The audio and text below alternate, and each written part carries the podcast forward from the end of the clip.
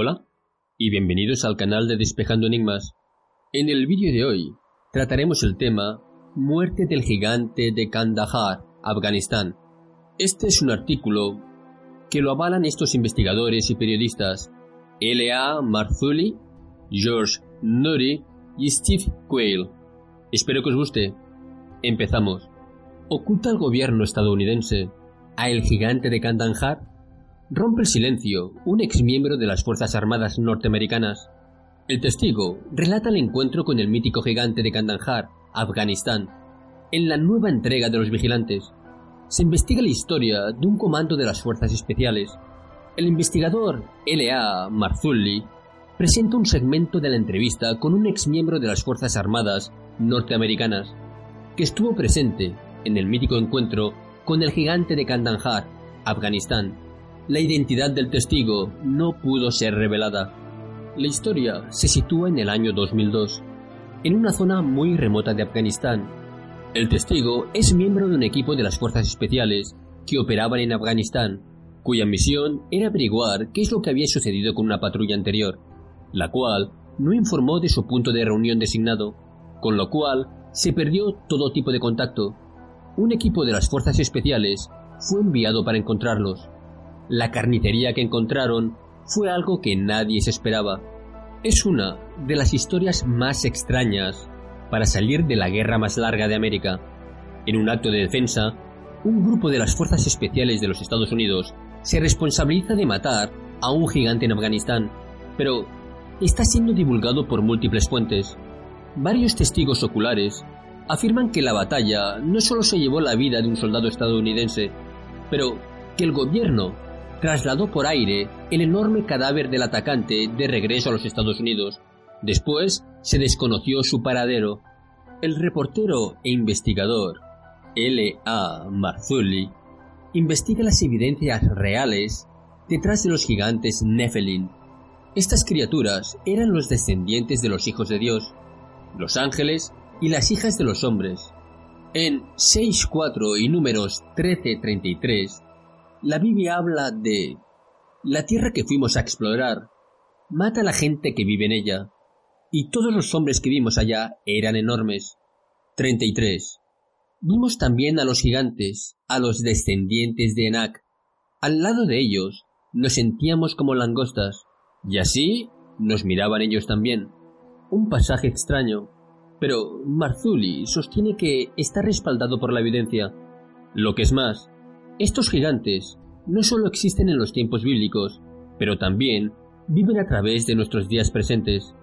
De acuerdo con una de las entrevistas en el programa, un equipo de las fuerzas especiales que operaban en Afganistán en el 2002 se encontró con una de estas criaturas. Mientras la patrulla buscaba una unidad perdida en una parte remota e aislada del país, el soldado le dice a Marzulli que su unidad hizo su camino a lo largo de un sendero de cabras.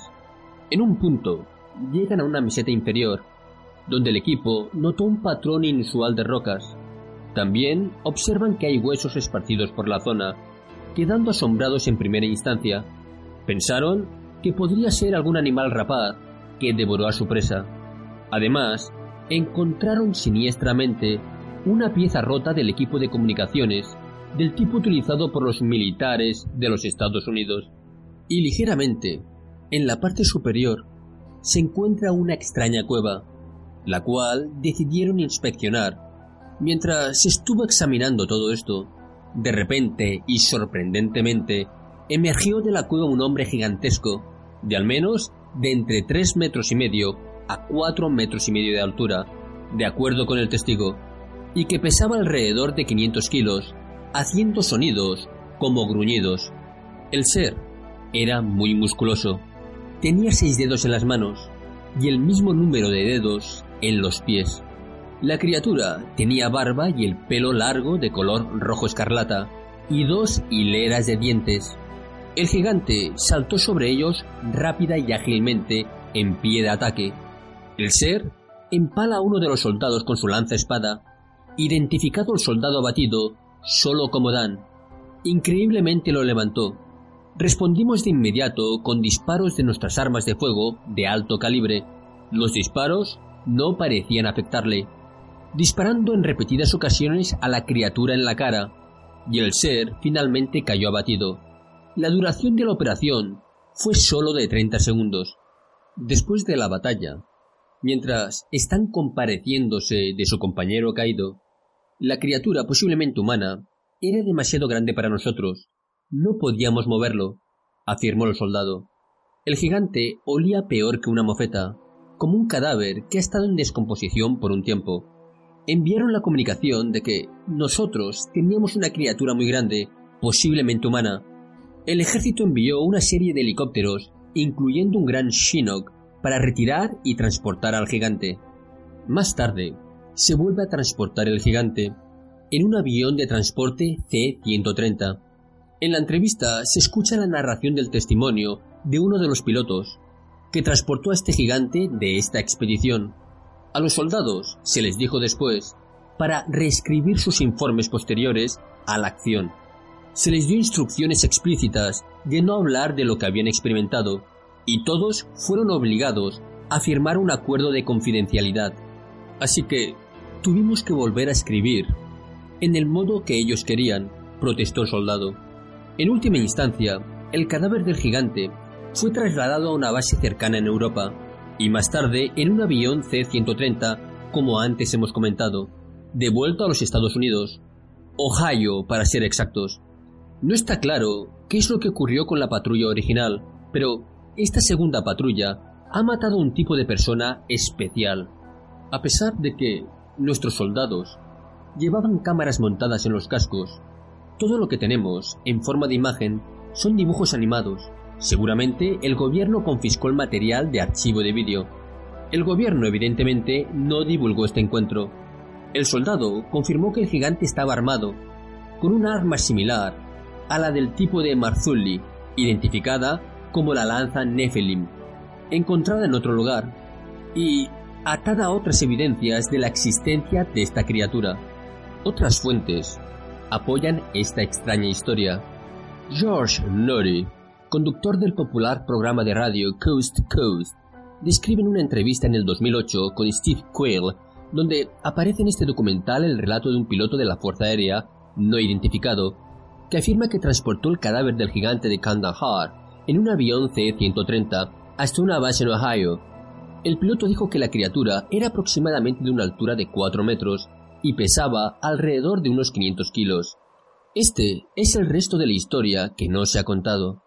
Con este testimonio, ya son dos los militares que refuerzan las historias de gigantes en Afganistán. Al parecer, este es un fenómeno bien conocido por los locales que cuentan historias de canibalismo y encuentros aterradores. Esto suena como los Nephilim, gigantes de la Biblia. ¿No es así, Nori? Entusiasmado. Los días de revelación están sobre nosotros.